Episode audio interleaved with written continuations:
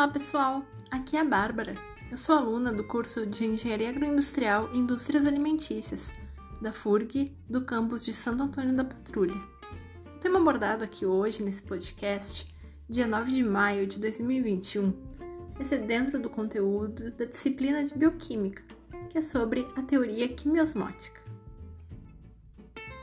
Mas então, do que se trata a teoria quimiosmótica?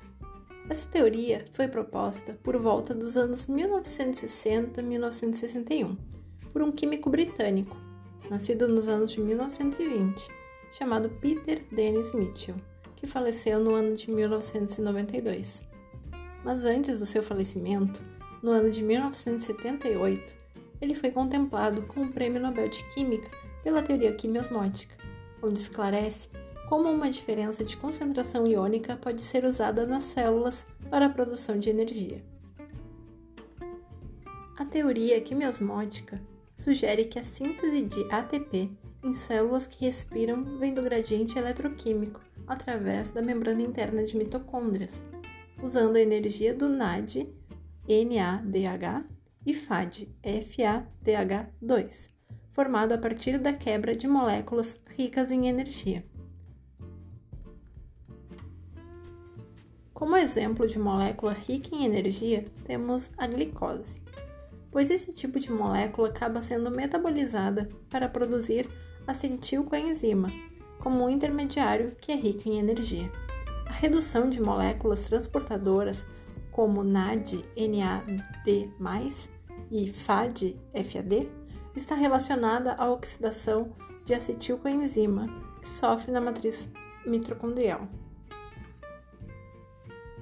Essas moléculas transportadoras vão fazer o transporte de elétrons através da cadeia de transportes de elétrons, conhecidas também como CTE, na membrana mitocondrial interna, que vai então passar para outras proteínas nessa cadeia.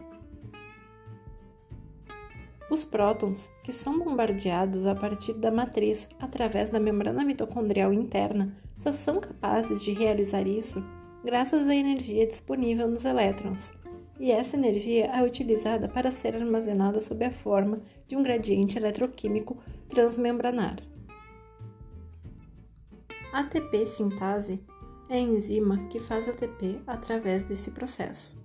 Permite que prótons passem através da membrana e utilizem a energia cinética para fosforilar ADP, tornando-o ATP. A produção de ATP nesse processo ocorre nos cloroplastos e mitocôndrias, bem como na maior parte das bactérias e arqueia. Então, pode-se dizer que a teoria quimiosmótica se refere à difusão de íons através de uma membrana permeável e seletiva, e também que essa teoria está relacionada à produção de ATP, usando a transferência de íons hidrogênios, prótons, através da membrana interna da mitocôndria durante a respiração celular. O fato de precisar de bastante energia nesse processo de produção de ATP se dá devido ao fato do ADP possuir cargas negativas e para o ADP fosforilar a ATP, quer dizer que é necessário adicionar uma maior carga negativa à molécula, considerando a força elétrica de repulsão entre as cargas negativas que vão se ligar através da ligação covalente. Aí então pode-se entender que este processo precisa da adição de um alto conteúdo de energia para ocorrer.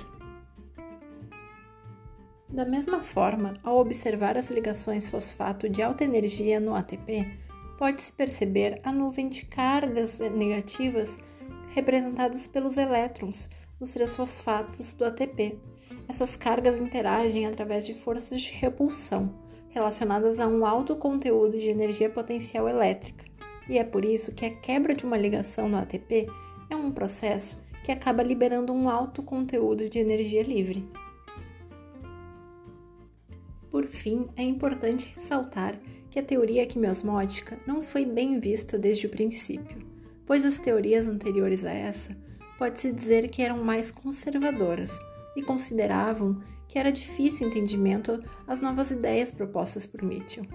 mas ao longo dos anos ele se empenhou em provar experimentalmente sua teoria, até que ela foi aceita pela comunidade científica e teve seu devido reconhecimento, não somente com a conquista do Prêmio Nobel, mas também recebendo honrarias, como ser convidado a participar como membro de organizações importantes da bioquímica e biologia.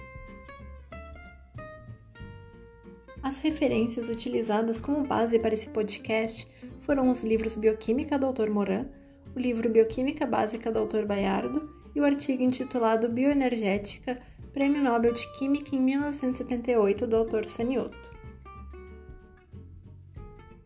Então é isso, pessoal. Nesse podcast foi possível saber um pouco mais sobre a teoria quimiosmótica. Espero que tenha ficado claro e que tenham gostado. Qualquer dúvida é só entrar em contato. Muito obrigada, um abraço a todos e até a próxima!